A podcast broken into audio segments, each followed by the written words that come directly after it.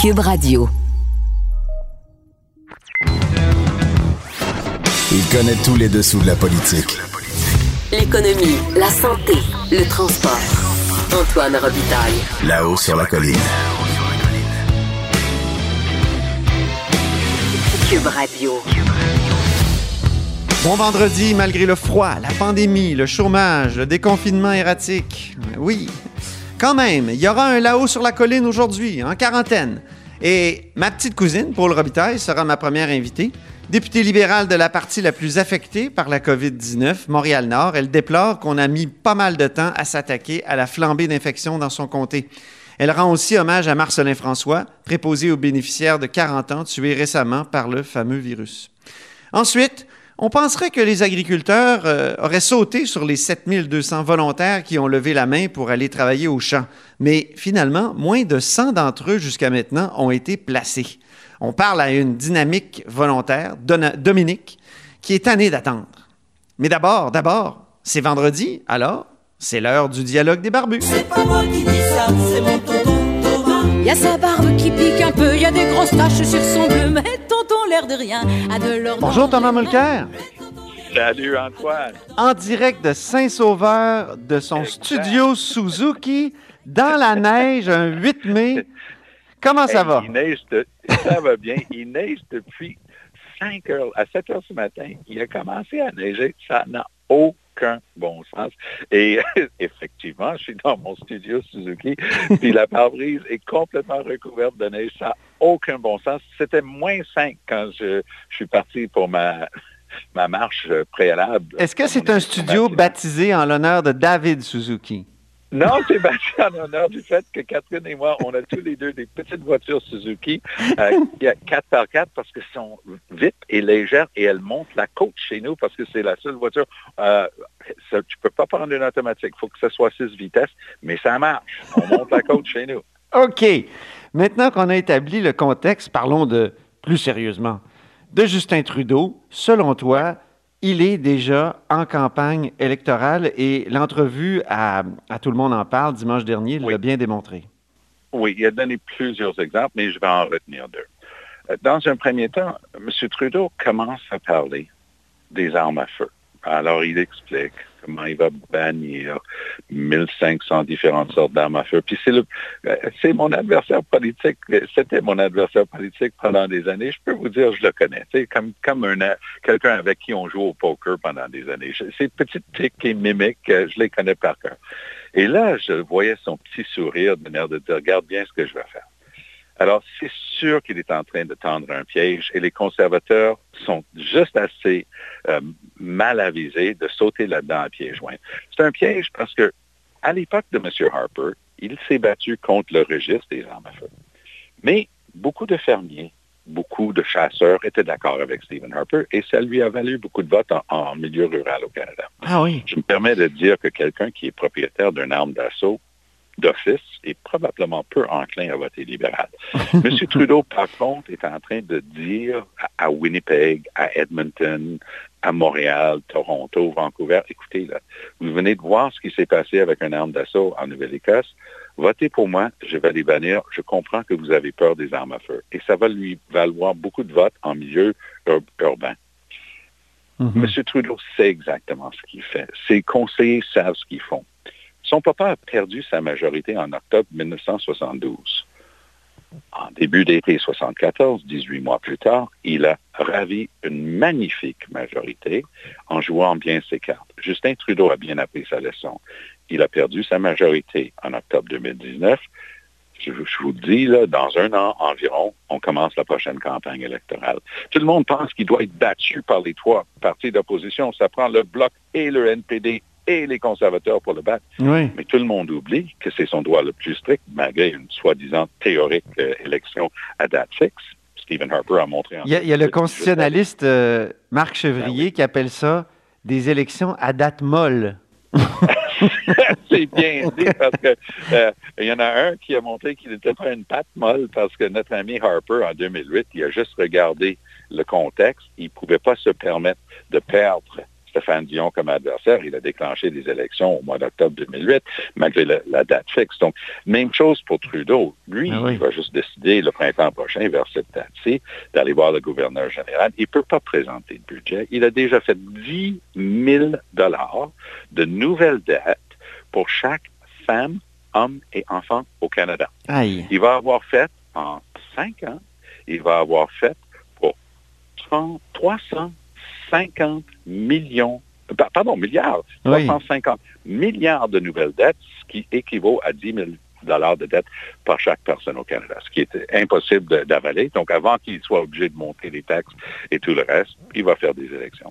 Ouais. La deuxième chose où il, a- il s'est avéré brillant, il en a parlé à tout le monde en parle aussi, c'est qu'il a dit, regardez, moi, là, les conservateurs disent, euh, qui à la page, je dis, mais les conservateurs, il y a une critique, euh, vous êtes en train de donner de l'argent aux étudiants pour pas travailler cet été, puis les entreprises n'ont pas assez d'étudiants.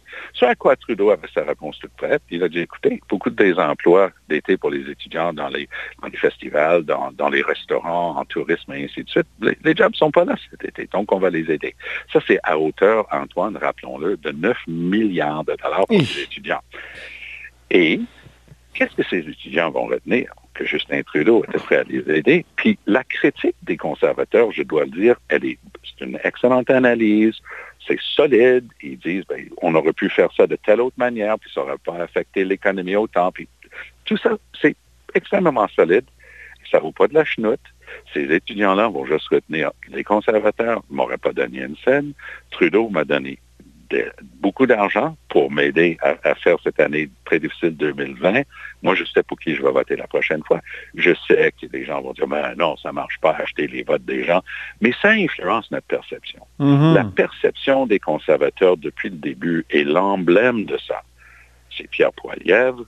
Oh, j'ai oublié de, de- de vous mentionner. J'ai reçu une lettre de son bureau d'arrêter de mettre un accent grave sur son nom quand je l'écris parce qu'il n'y a pas d'accent sur Poilièvre. Ah Je- non? Je les ai remerciés. Je les ai remerciés de me corriger parce que quand j'écrivais son nom dans Sun, Dans le Sun. beaucoup d'éditorialistes à travers le Canada, les gens mettaient l'accent. Non, il ne faut pas le mettre. Il n'y a pas d'accent dans Poilièvre. Je l'ai appris la, la semaine dernière. Euh, C'est pas très francophone? C'est pas très francophone de buffer les accents. Mais, mais qui prennent la peine de l'écrire. Mais oui. J'ai, j'ai en ma possession une lettre très officielle du bureau de Pierre Poilievre. Ah, je veux voir ça. Ben, je devais te l'envoyer avec Oui, tu m'envoies une photo. avec- On va la mettre sur le site de là-haut sur la colline. Mais notre ami Poilievre, il, il est intelligent. Il a une critique euh, sur, l'aspect économique de beaucoup de ce que font les libéraux depuis le début, qui, encore une fois, il y a beaucoup de mérite dans beaucoup de, de son analyse. Mais au moment où les familles, toutes les familles, moi je connais personne, moi j'ai perdu un, oncle euh, vraiment que j'adorais, c'était une des personnes les plus gentilles, je l'aimais tellement ce gars-là, il est décédé, ma cousine, sa fille nous a écrit pour dire qu'il a, il a attrapé ça, on l'a amené à l'hôpital, il s'en sortira pas, puis effectivement, euh, une journée, deux jours, deux jours plus tard, il était plus euh, avec nous, mais, je, je suis pas seul. Tout le monde est en train de vivre ça à travers le Québec, à Oui. travers le Canada, à un moment où les gens souffrent. Il y a une crise sans précédent. Il y a des milliers d'aînés en train de mourir. Tu ne tiens pas une conférence de presse pour parler de toi-même et ton parti et des erreurs économiques de l'autre. D'abord, tu, tu fais une connexion émotive. Tu, tu, tu montres de l'empathie. Tu Ouais. parles d'abord et avant tout des gens et, et des êtres humains. Pas du tout. Alors, Ah les oui. conservateurs ont tellement besoin d'un un nouveau chef, euh, ça n'a plus aucun bon sens. Peter McKay était supposé d'être celui qui allait l'emporter au la main, mais il fait tellement de gaffes dans sa campagne que les gens se grattent la tête disant, mais s'il est tellement mauvais en campagne à la chefferie, comment il ferait? euh, Mais ça, eh, on pourrait en dire autant de Dominique Anglade pour le Parti libéral du Québec?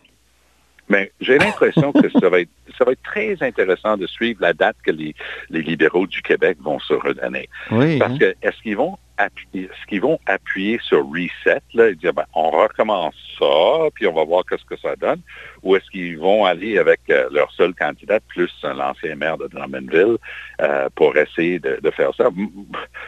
Moi, je, je n'arrive pas à croire qu'un un parti qui est là depuis euh, depuis, euh, depuis une centaine d'années, ils ont été plus au pouvoir qu'autre chose. Il n'y a aucun parti au Québec qui a été plus au pouvoir que les libéraux. Et on dirait que depuis l'arrivée, de- depuis Charret-Couillard, Et ce virage à droite avec ces deux-là, c'était comme si beaucoup de jeunes progressistes ne se retrouvaient plus là-dedans. Euh, les gens de droite se sont ramassés avec la CAQ avec la CAQ de toute façon. Les jeunes progressistes sont allés largement fédéralistes ou souverainistes, ça n'a pas d'importance, sont allés avec Québec solidaire. Et là, j'ai envie de te taquiner, là, par exemple, Thomas. tu faisais des discours où tu citais, quand tu étais avec Charest, tu faisais des discours où tu citais Margaret Thatcher. Ben, J'en ai fait un en particulier. un discours, J'ai dit que Thatcher avait redressé la barre d'une situation critique quelqu'un qui, qui veut avoir ce débat-là avec moi, n'importe quand. Tony Blair, qui était le chef des travaillistes en, Grande-Bretagne était un de mes héros politiques et je me faisais blaster au NPD de dire qu'il était bien parce qu'il était supposé d'être honni. Mais mm-hmm. Blair avait une belle phrase que j'aimais bien. Il dit écoutez, de nos jours, c'est plus une question autant de gauche ou de droite, mais une question de ce qui marche et ce qui ne marche pas. Alors, c'est vrai que, fort de mes 40 ans en politique et en administration, de temps en temps, je suis capable de reconnaître quelqu'un qui fait quelque chose de bien, même s'il n'est pas dans mon camp. Fais attention, j'ai même une coupe d'affaires que Harper a faite que je trouve admirable. Oh! Ça, c'est épouvantable. oui. Effectivement. Alors, euh, maintenant, parlons de Horacio Arruda, qui s'en est pris au gérant d'estrade hier, donc euh, le ben médecin euh, en chef de la santé publique. Ben oui, alors elle est, elle est la scientifique en chef du Canada, la conseillère principale en sciences, et elle a un rôle assimilable à un rôle comme oh, le vérificateur général. Des gens qui ont le droit de s'exprimer sans être retenus, en ce sens que n'importe quel sous-ministre ou dirigeant d'une société d'État peut recevoir un appel du bureau du premier ministre disant Hey, c'est pas nos lignes, on fait attention, on dit pas ça. Mais elle, elle a le droit. Ça, c'est son rôle d'être neutre et faire ses observations. Alors, on voit bien qu'il y, a deux jours, euh, elle est allée d'un envolée lyrique euh, contre le Québec, en particulier, disant il y a où leur plan pour euh, faire plus de tests pour la COVID-19 et ainsi de suite. Ça n'a pas pris bien longtemps euh, pour le docteur Arruda hier, donc le lendemain de la sortie de notre scientifique en chef. Il a dit, écoutez, les gérants d'estrade, il y en aura toujours. Donc, quand même traiter la, scientifique en chef du gouvernement du Canada de gérant d'estrade, oh boy, c'est quand même, euh, c'est quand même euh, assez inusité en soi. En même temps, il avait raison de dire, j'ai aucun compte à lui rendre on, est dans un fédéralisme. Le fédéralisme implique euh, l'autonomie dans les champs de compétences et, et c'est le cas. Là. Et ça va plus loin. C'est la COVID, oui. Et, c'est, ça va plus loin que ça. Mm-hmm. C'est quand même le fait que lui, il est en train de dire on fait tout ce qu'on peut ici. Et elle, soi-disant scientifique en chef, et il était quand même subtil à Ruda, il a dit écoutez, moi je parle tous les jours avec des scientifiques de partout au monde. Et il y a mhm. personne qui prétend avoir la vérité. Et c'est ce qu'il lui reprochait. Mhm. du haut de sa perche à Ottawa, de dire, mais je vais, eh, eh, vous aurez droit à mes vindictes parce que ce que vous dites euh, ne tient pas la route. Moi, je pense que même ce que, malgré ce que j'ai dit tantôt, que le bureau du premier ministre ne peut pas l'appeler, le bureau du premier ministre va l'appeler. Ah oui. Demander de, restreindre. Ben, je, vous parie que c'est la dernière fois qu'il critique le Québec pendant cette crise-là. Parce qu'il y, en a, il y en a pour tout le monde. Hein. la, défaillance totale à nos frontières et dans nos aéroports, il y a des, premiers ministres des provinces, dont John Horgan, le premier ministre NPD en Colombie-Britannique, qui a qui était furieux avec le fédéral d'avoir rien fait parce que lui, il est branché directement sur l'Asie. Donc la Chine et tout ça, ça c'est la porte à côté pour lui. Et lui, il a mis des gens de la santé publique, tout comme euh, la, maire, la mairesse de Montréal, Valérie Plante, a dû le faire à l'aéroport euh, de, Pierre Trudeau à Montréal, parce que ça n'a aucun bon sens. Donc, Trudeau va avoir des comptes à rendre là-dessus. Alors, avant de donner des grandes leçons de Montréal, peut-être qu'il faudrait regarder ce qu'ils ont fait, ou en l'occurrence, pas fait pendant cette crise sans précédent. Oui, oui, c'est ça. Mais il faut dire que il faut dire que, François Legault, lui, s'était pas gêné justement sur les frontières et sur d'autres sujets pour euh, gratigner le, fédéral. Ben, mon préféré, pour rester dans le sujet de respecter les compétences des provinces, la question était de savoir est-ce qu'on amène sous l'égide de la loi canadienne sur la santé euh, les, centres, les CHSLD, entre autres, les résidences pour aînés? Et j'ai beaucoup, parce que M. Trudeau avait ouvert cette porte. Et je ne suis pas opposé parce que c'est un deal fédéral-provincial. Tout le monde euh, met un peu d'eau dans son vin. Mais le deal sur lequel tout ça s'est fondé, c'est 55 ans. Ouais. Le fédéral veut avoir un mot à dire là-dedans. On veut la transportabilité d'une province à une autre pour les travailleurs. Pas de problème. On va faire un deal là-dessus. Mhm. 55 ans. Vous savez, M. Legault, le lendemain, a rappelé aux gens que le fédéral, aujourd'hui, ne paye plus que 23 Voilà. Et Qui a coupé, qui a coupé le plus? Les libéraux de Jean Chrétien et Oui. de Paul Martin. Et Paul Moi, Martin. je l'ai vécu à l'Assemblée nationale du Québec à l'époque. Les coupures étaient drastiques, brutales et ont eu un effet direct sur la qualité des soins dans nos CHS. T'as raison de le rappeler, on le dit pas assez. On se, on se gratte le bobo entre Québécois, puis on oublie que le palier supérieur, Oui, lui, les- a coupé énormément. les libéraux- la, la gang de docteurs là, qu'il y avait dans le, le gouvernement libéral de Philippe Couillard, ça n'a pas aidé. Il était en barrette, là, c'était... les coupures, je me souviendrai toujours de cette phrase, cette phrase qui montrait l'isolement et, et le- et l'in- l'incroyable détachement de la réalité. Quand, quand Dr Couillard a dit « Je suis en train de sauver le Québec Oui, ». Ben, Il y a un principe... littéralement, a-t-il dit. oui. Et oui. Et il y a un principe de base. Il ne faut pas que le traitement tue le patient.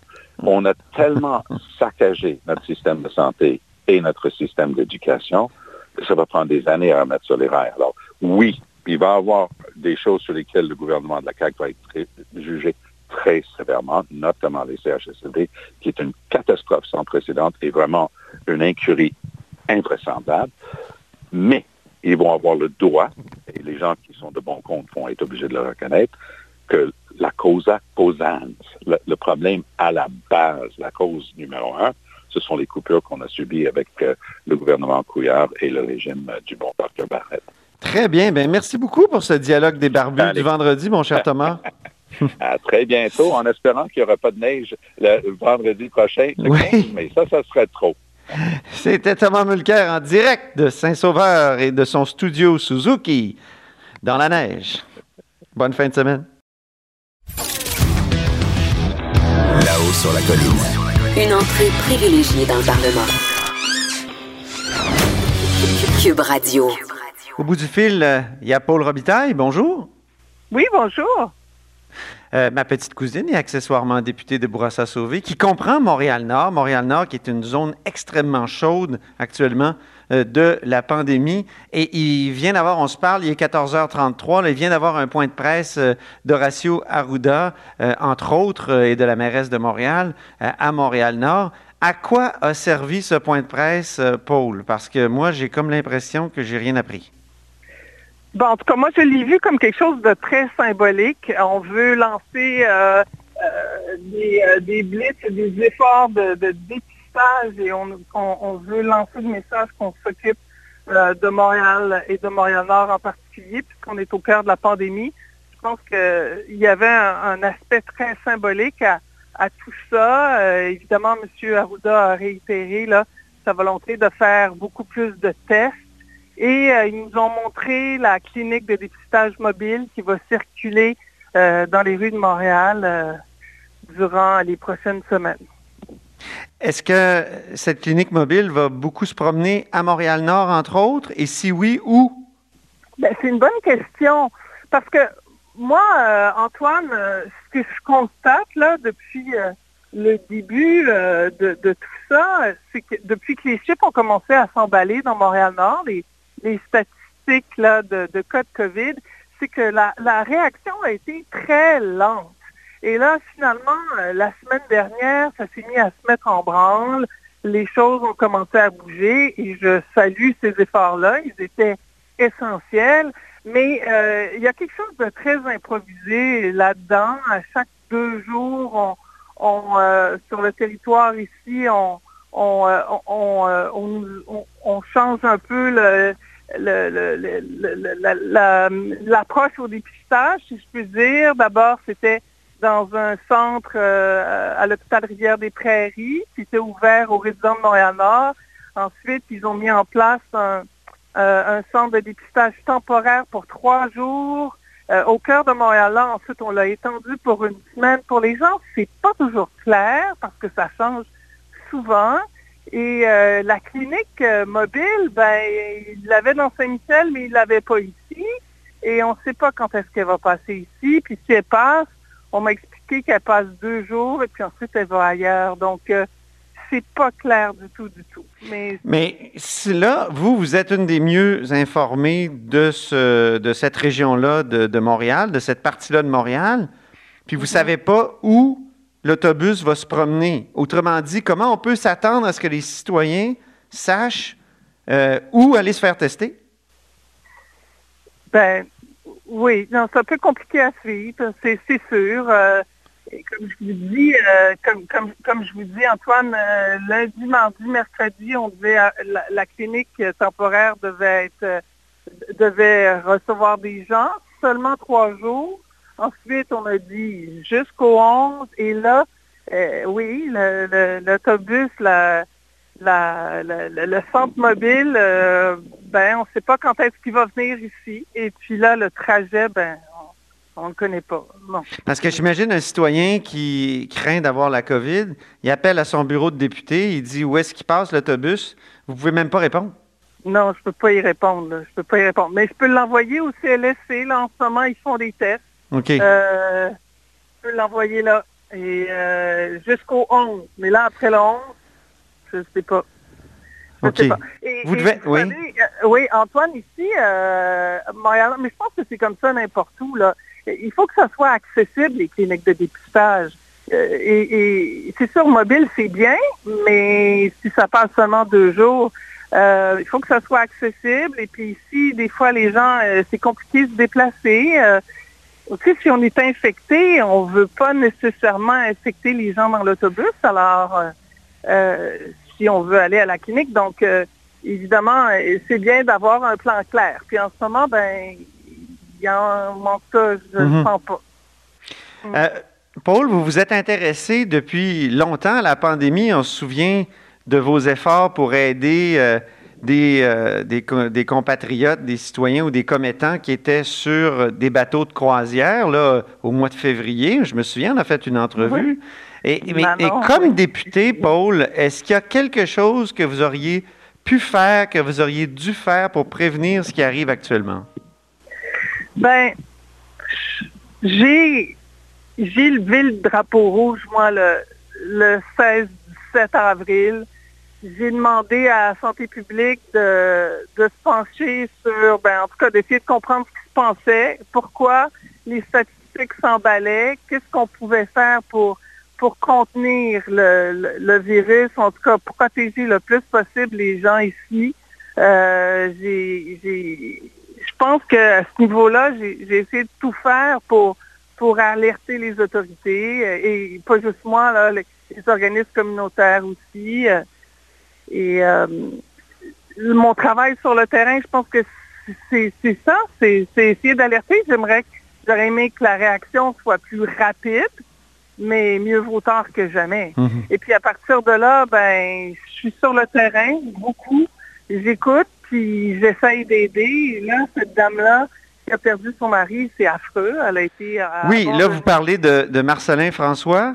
Oui, qui, euh, dont, dont Yves Boisvert euh, parle ce matin dans la presse. Donc, un Exact. préposé aux bénéficiaires, un demandeur Mhm. du statut de, de, de réfugié ou de demandeur d'asile, euh, Mhm. Et qui est mort, qui avait 40 ans.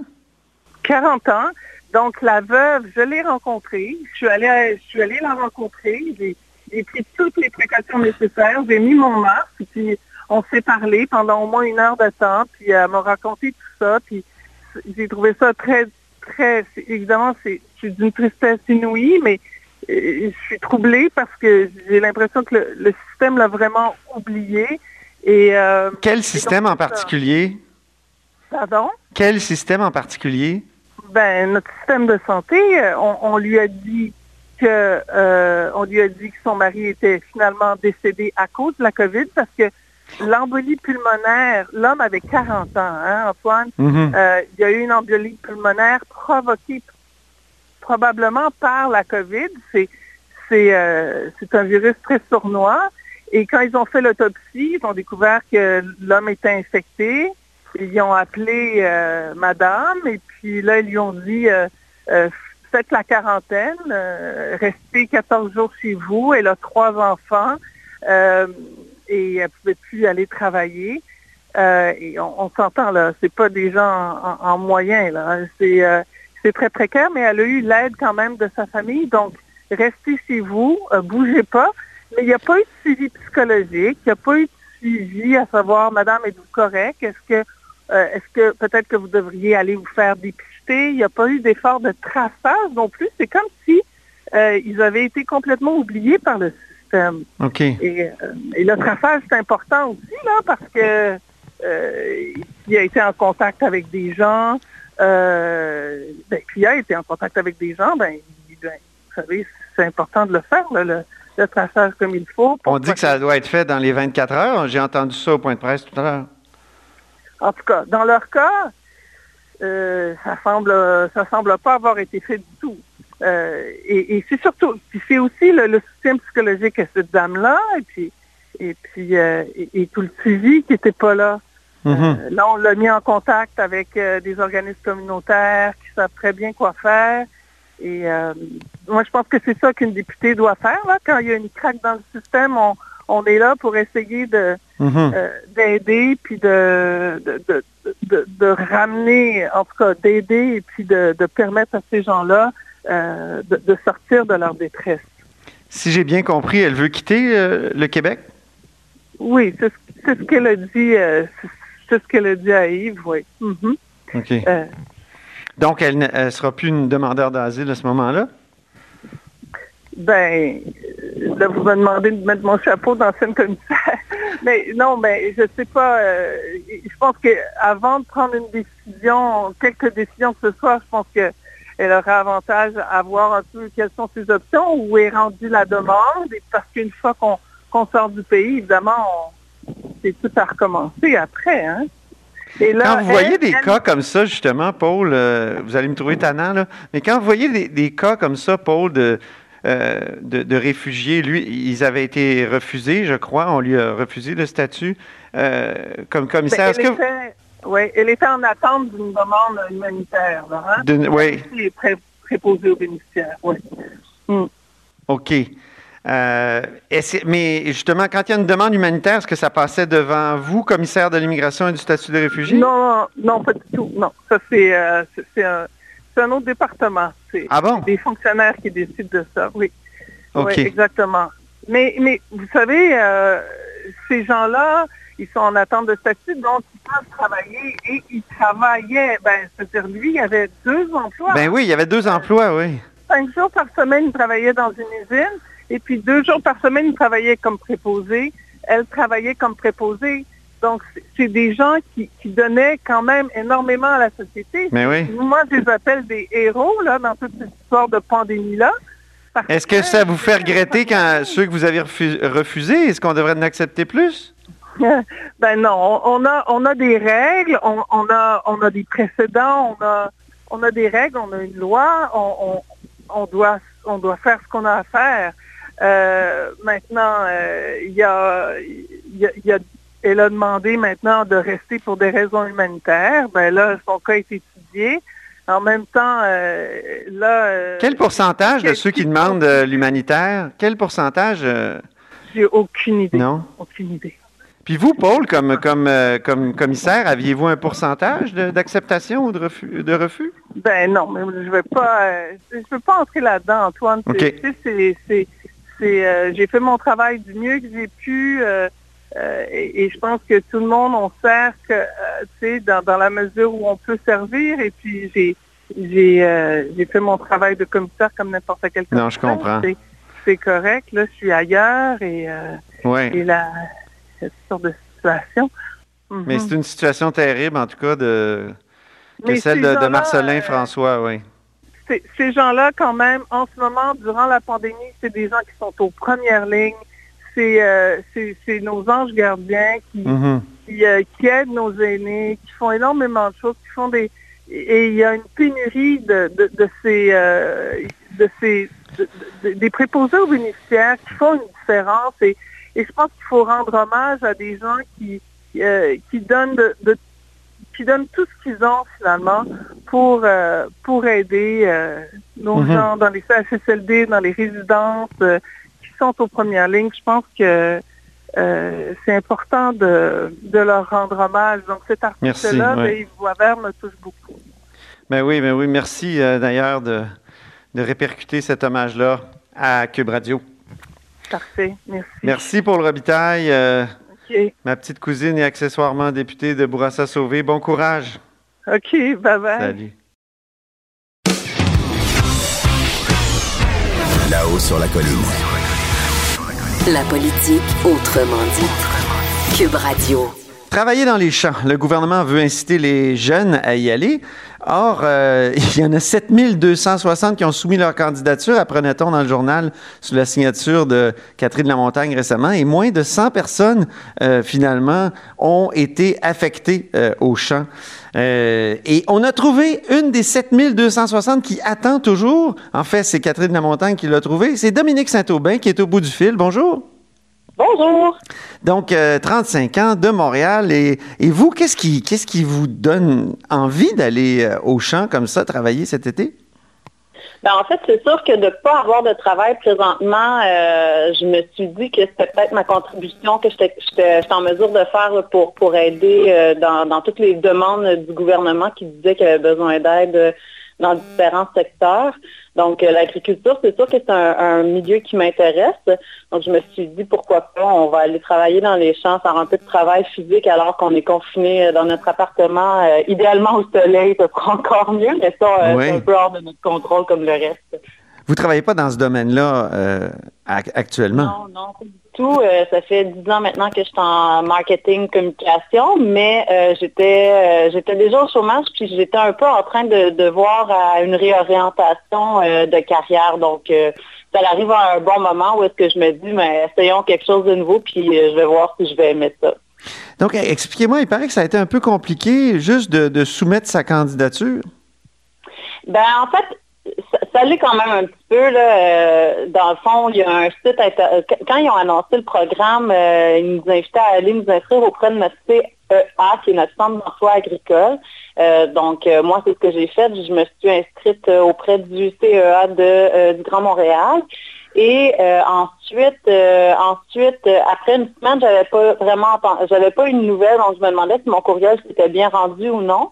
Donc, j'ai appelé et quand euh, on m'a répondu, ils m'ont dit, le fond, qu'il y avait eu énormément de demandes et que dans les 48 heures, je recevrais une réponse. Donc, 48 heures après, tel que prévu, j'ai reçu un courriel du centre d'emploi de d'Outaouais-Laurentide, qui n'est pas vraiment pareil que le centre d'emploi de, de- du Grand Montréal, mais Ah je oui? me suis dit que ça avait peut-être rapport ensemble, je ne sais pas trop. Outaouais, Euh, Laurentide, OK. Ouais, c'est oui. je ne sais pas trop comment euh, comment euh, l'administration fonctionne en arrière de tout ça, euh, mais je me suis dit que ça devait être lié.